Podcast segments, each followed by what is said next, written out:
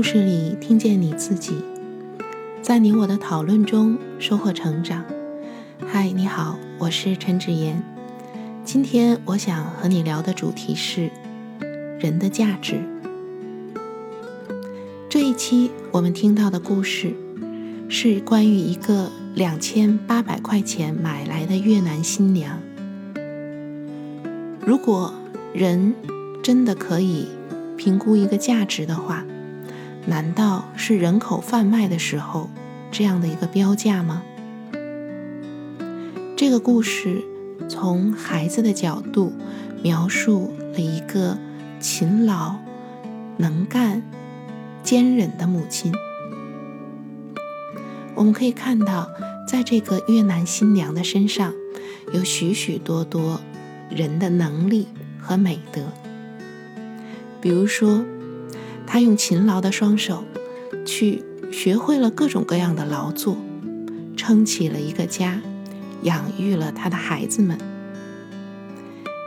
在故事中间，当这个家庭需要盖房子的时候，当然，这位越南新娘也并不是泥瓦匠，可是她可以学着一砖一瓦的盖起一栋房子。这是多么强的学习能力，多么坚定的勇气，又是多么坚忍的坚持。当我们看到一个人身上有这样多的美德的时候，从某种意义上来描述，他应该具有很高的价值。可是矛盾的是，另外一方面，似乎他原本是带着一个标价来到这个家庭的。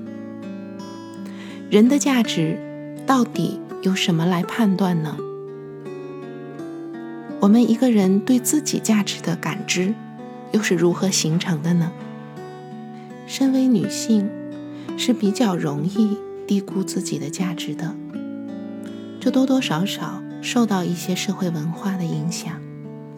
那么，在你的成长中，你是否也曾经低估过自己的价值呢？每个人。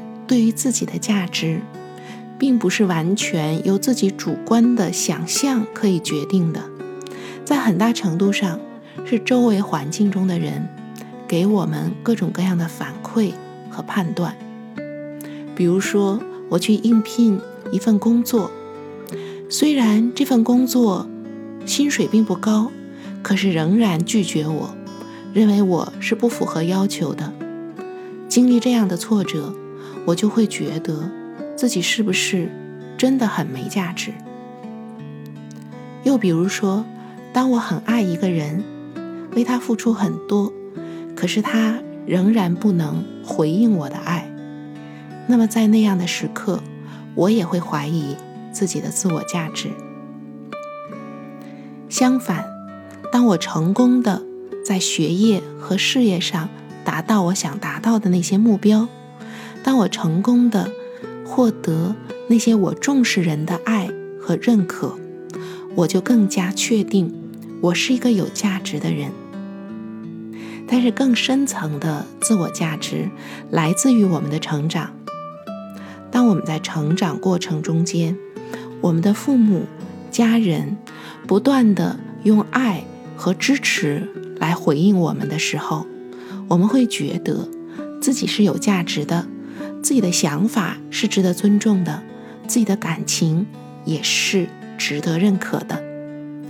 那么，在这样的一种成长环境下，即使在日后我受到了短期的挫折，在我内心深处仍然会确定我是有价值的。天生我材必有用，莫愁前路无知己。但是相反，如果在成长的过程中间，我们受到了太多的否定，有时候因为父母提出了很高的标准，这个标准对幼小的我来说太于苛刻，所以我始终不能达到。那么，这种不断的挫败来自于外界的否定和批评，会形成我内心长期的自我否定的声音，我就会不断的怀疑自我价值。日后，即使我获得很多成功，我仍然在内心深处隐隐约约的认为我是一个没有价值的人。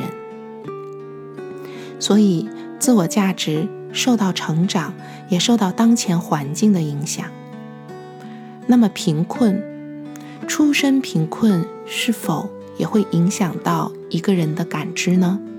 当然，因为在很多时候，贫困会带来的不仅仅是资源的匮乏，也会带来的是人在与他人相比的时候，更加的怀疑自己的家庭和自己的价值。然而，我们更多的。从更广的角度来考虑一个人的自我价值的话，绝对不是他到底出身在哪里，还有作为一个越南新娘，她到底的标价是多少。最后，我想用我很喜欢的来自《简爱》的一段话分享给大家。这段话非常的著名，《简爱》对罗切斯特先生说。你以为因为我贫穷、低微、不美、矮小，我就没有灵魂、没有心吗？你想错了，我的灵魂跟你一样。要是上帝赐予我美丽和财富，我会让你感到难以离开我，就像我现在难以离开你一样。